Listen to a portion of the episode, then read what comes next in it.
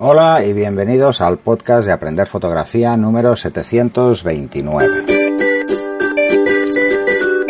Hola, soy Pera la Regula y como en estos últimos programas no puede acompañarme Fran Valverde, estaremos en breve juntos a ver si conseguimos eh, ir cuadrando, pero no queríamos dejar pasar podcast, así que pues algunas veces ya lo sabéis ha grabado él solo y otras pues me toca a mí, ¿no? Eh, hoy vamos a hablar del Canon EF 200-400, F4L y S-USM. Lo primero que tengo que deciros es que el objetivo es francamente una maravilla. Es una maravilla y es carísimo. Está por encima de los 10.000 euros. Es un objetivo, bueno, que para los amantes de, la naturaleza, por ejemplo, la fauna, se puede convertir en algo casi imprescindible, sobre todo si eh, eh, se dispone del dinero, claro, porque eh, no es barato. Es bastante ligero pese al tamaño, de la nueva serie de objetivos tele de, Canon. Este en este caso es un telezoom, así que los materiales son muy ligeros, pero es aparatoso, ¿eh? esto ya os lo aviso. Que además lleva un duplicador o un multiplicador integrado de 1.4, así que tendríamos focales de 280 a 560 milímetros. En el mismo objetivo, sin tener que poner nada, ahí está.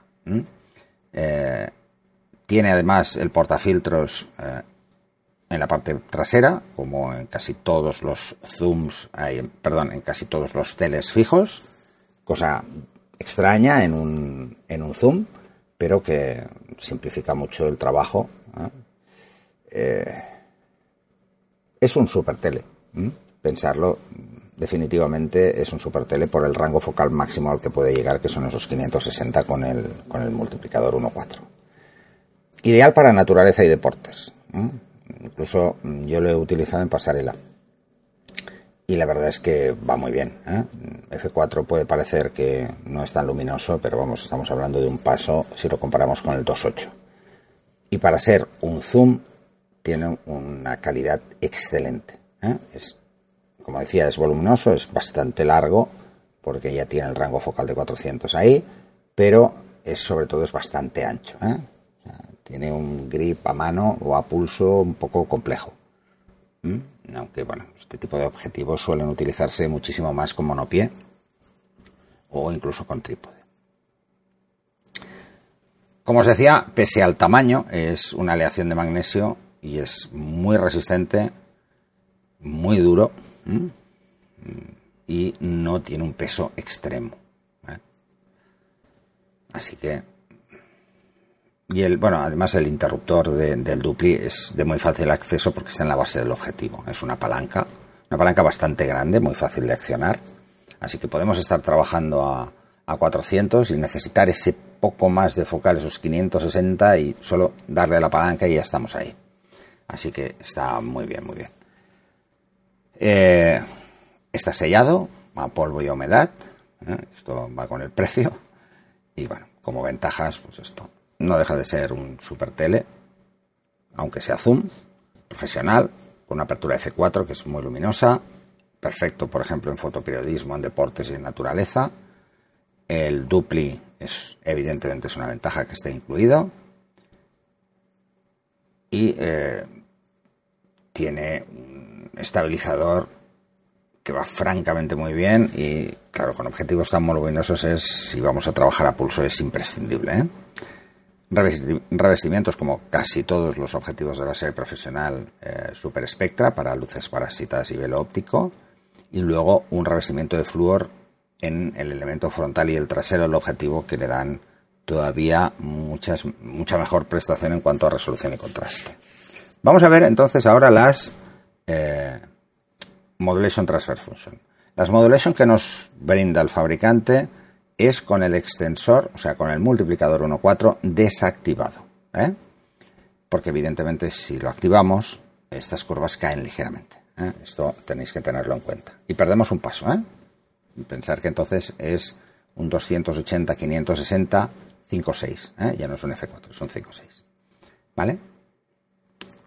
Vamos a ver un poco esto. Eh, en 200 milímetros, en 200 milímetros el comportamiento en cuanto a resolución y contraste es excepcional. La línea de contraste eh, a 10 líneas por milímetro en sagital y en meridional están arriba, ¿eh? están enganchadas, sobre todo en sagital, ¿eh? suelen estar un poco más altas siempre en sagital. si no os queda claro esto, pasaros otra vez al programa donde explico cómo son estas las curvas. y luego, en cuanto a, a resolución, ¿vale? tanto a 30 líneas por milímetro sagital y meridional, eh, pensar que aquí el tema de 10 ya no aparecen, estos nuevos, son todas están por encima de 0,8 y hay una ligera caída en los extremos eh, en contraste a resolución meridional, ¿eh? cosa que puede ser incluso normal. En cuanto a 400 milímetros, las curvas son prácticamente calcadas, o sea, tiene una calidad excelente en todo el rango focal, cosa que no suele ser muy habitual. ¿eh? Y a 400 la caída incluso es menos acusada eh, en, los extremos, ¿eh? en las esquinas. Así que, bueno, un objetivo fantástico, carísimo, pero que si tenéis la oportunidad de probarlo o utilizarlo, mm, no os va a decepcionar porque la verdad es que va francamente muy bien. Pues esto es todo por el programa de hoy. Eh, recordaros que tenéis los cursos en aprenderfotografía.online y en estudiolightroom.es y que tenéis el grupo de Telegram, Aprender Fotografía. Si tenéis alguna duda, pues podéis enviarnos un correo o desde el mismo Telegram poneros en contacto con nosotros e intentaremos ayudaros. O si tenéis alguna sugerencia para el programa lo que sea. Eso es todo por el programa de hoy. Muchas gracias por seguirnos y nos vemos en el siguiente